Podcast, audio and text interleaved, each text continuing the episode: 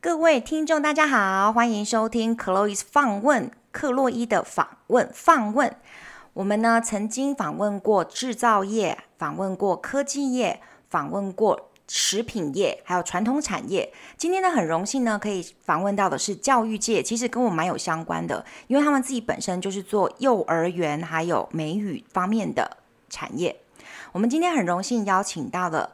伊德幼儿园还有鸿凯美语的负责人潘凯月先生，来，潘凯月先生，请跟大家打声招呼。嗨，大家好。来，我们现在呢来介介绍一下，说台中台中后里区这个地方呢，其实很多人都认为说，呃，它有名的是它的马场，还有他们之前花博在那边办。那后里，你可不可以跟我们稍微介绍一下你们这边的环境？以学习的角度来看的话，呃，后里是一个人口五万三千多人的。地区，它在台中的北部，这个地区说小也不小哎。但是因为家长其实对小孩子的学习跟教育都还是非常的重视。嗯哼，我们红凯美语 Home English 提供比较优质的学习环境，让学生能够充分的发挥潜力。我们的教室设备先进，配备现代化的教学设备，以促进有效的学习。此外，我们拥有经验丰富的教师团队。他们精心指导学生，我们的学生年龄层遍布国小、国中到高中，嗯哼，提供团体和个别化的学习资源。我们重视学生的全面发展，致力于培养他们的学术能力和品格素养。我们最近的计划是打造全英文的环境，有机会大家可以来参观看看。哦，全英文的环境，全英文的环境，是因为你们觉得说，二零三零年我们的政府要推广就是双语教育，所以你们现在开始打造这样的环境吗，潘先生？啊、哦，是的，没有错。哦，好，那你可不可以说一下，说为什么你们从幼儿园想要跨，嗯，算是跨业吗？不算，因为都都是教育界。你们从幼儿园为什么想要延伸下来，继续做这个补习班呢？呃，其实一开始只是为了服务我们自己从幼儿园毕业的小孩，所以。我们就一直把这些小孩往上带，然后，所以我们创立这个补习班已经有大概十年以上的基础了，然后也为此要提供一个更优质的英语教育的机会，让孩子们在全球化时代可以更好的融入国际社会。我们深知英文是一门重要的国际语言，拥有良好的英文能力对于未来的职业和学术发展至关重要，因此。我们决定创建这个补习班，提供专业的英语教育，让学生能够流利的阅读、写作、听力和口语表达。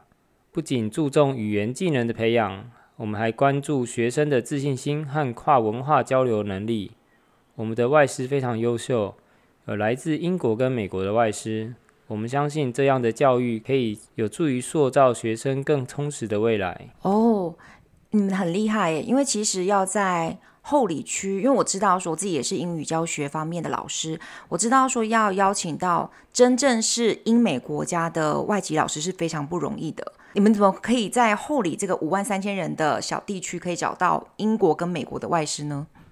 嗯，基本上也还是有很认真找，也有朋友介绍啊之类的，用各尽各种的方式去寻找。这真的很不简单，很不简单。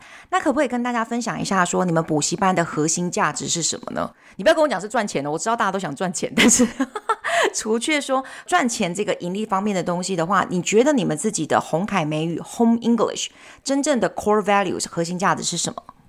嗯，我们补习班的核心价值有以下几个方向，主要第一个是卓越的教教育品质，我们要提供高品质的教育为为主。然后秉持专业跟敬业的态度，确保学生在英语学习方面可以有卓越的表现。嗯哼。再来，我们第二点，我们着重学生个别化的指导。我们深知每个学生的学习风格有和需求不同，因此我们提供个别化的指导，例如说他的背单字啊，还有回家的一些电话测验，以确保每个学生都能够充分发挥他自己的潜力。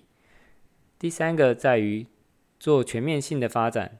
除了英语技能以外，我们也重视学生的全面发展，鼓励他们培养批判思维及创造力、沟通技巧和跨文化的理解能力。再来是培养他们的自信心，致力于帮助他们我们的学生更有自信心，让他们敢于表达，尝试新事物，并克服语言障碍，为未来的成功做最好的准备。嗯，了解了解。好，那我对你们呢，呃的这个补习班还有一个问题，就是说，你觉得你们在这个后里，台中后里区最大的市场优势是什么呢？呃，我们最大优势是沉浸式的教学，像是美语护照的实施。哎，说一下什么叫做英语护照、美语护照这个东西，好不好？我们美语护照实施主要就是鼓励学生可以。在生活中多多使用美语，然后让他们也可以去得到一些积点，然后让他们可以去换礼物。哦，这个护照听起来很有趣诶，我觉得这个是一个很棒很棒的实施方式，可以真的让小朋友就是在英文环境当中耳濡目染，很棒很棒。那你还有其他的优势呢？我们有很大量的外师时数，让学生与外师可以有充足的互动，有助于提高他们的英语口说能力，并且能更容易的理解他们语言的文化背景。嗯哼哼，所以小朋友可以借由上外师的课，就更了解英国跟美国这两个国家。嗯，那还有呢？我们也在积极推广 ESL 的课程，就是以英文作为第二外语的课程，使我们在市场上有更多的竞争力。再来是英语演讲的活动，我们将在十二月的九号礼拜六举办英语的演讲活动，鼓励学生展示他们的口语表达能力。这个不仅有助于提高他们的自信心，培养他们的公共演讲技能，这是他们在未来生活中非常重要的能力。嗯哼，所以，我们补习班重点在于是以沉浸式的教学，然后更多的外师时数，然后还有把英语当做第二外语的方式推广演讲活动，让让学生更习惯去说出英语，提供一个全英文的学习体验。帮助他们日后在国际舞台上可以脱颖而出，感觉像是整个的呃短期、中期、长期都有非常非常妥善的规划。那你有没有跟我们呃，你有没有什么样的印象是说小朋友跟你之间有很可爱的互动，可以跟我们听众朋友分享看看的？因为潘先生，我觉得你现在整个就是感觉就是很企业家的整个这个经营模式讲得非常非常的详尽。我们来点轻松的，小朋友在你们的红凯美语 Home English 里面有没有什么很可爱的有趣互动呢？嗯，我们有尝试让我们的小孩三三两两一组去找英文老师练习口说。一开始我想说他们应该会觉得有压力，但想不到我们的英文老师架起了专业的麦克风和设备，让他们反而觉得说英文很高级、很好玩。然后还所以小朋友觉得用麦克风就觉得很高级、很好玩，是不是？嗯，对对对，他们就爱上了麦克风。那最后有爱上英文吗？呃，这个就应该会爱上了。然后他们还跟另外一组的小朋友说：“赶快上去找老师说英文，很好玩。”所以他们真的很可爱。所以是爱上麦克风先，哎，真的很有趣。所以你会借由说让小朋友先爱上其他的东西，慢慢延上到爱上英文，这是一个很棒的方式。我觉得潘先生你这个方式很可爱。那下一个是说，针对就是你们自己的学校里面想要把英文学好的家长或者是老师。你自己有没有什么样子的建议呢？因为毕竟您从事教学业已经从事超过十年以上了。像第一个，他们设定明确的目标；像第二个，就可以创造英语环境；第三个，激发他们的兴趣；然后再来定期评估他们的进展；最后，耐心、持之以恒的教学。嗯哼，非常的简单扼要，但是其实要真正做到其实很难，因为其实有时候家长回到家以后只想要就是耍废滑手机，可是呢，如果要注意到自己孩子英语教学的话，这几个步骤其实是缺一不可的。谢谢潘先生的分享。那在最后最后的地方呢，你刚刚有提到一个十二月九号的很重要的英语演讲比赛，你可不可以跟我们再多提提这个比赛呢？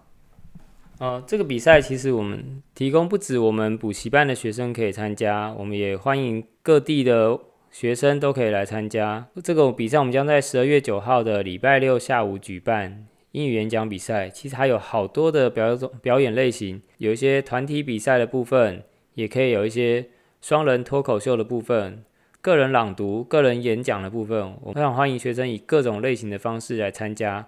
其中也分成国小组、国中组和高中大大专组的类型，让大家分组去展现自己的口说能力。我们相信这不仅有助于提高他们的自信心，也能培养他们对外的公共演说的技巧，这在他们未来的生活上都会非常的有帮助。哦，十二月九号，那请问一下地点是在哪个地点呢？我想要帮你多多宣传，然后看看有没有，这只限你们自己的红凯美语的学生吗？哦，没有，这是所有的学生都可以来参加，对，所有的学生都可以参加。那地点在哪里呢？呃，地点在后里的丰盛教会。所以是在后里当地，哎，说不定潘先生，你们这一次借由这个十二月九号的演讲比赛，你可以促进一下当地的一些小经济哦。哦，应该还好啦，但是可以让让教会的一些教会服务的一些民众也可以一起的来共襄盛举。在教会里面，所以这个会跟呃十二月二十五号的圣诞节有一个关联，或者是会跟宗教有关联吗？哦，不会，只是跟跟他们借场地，然后让他们跟他们的民众有一些交流而已。哦，好，我们谢谢潘先生跟我们这一次这么无私的分享，谢谢潘先生，谢谢，谢谢大家。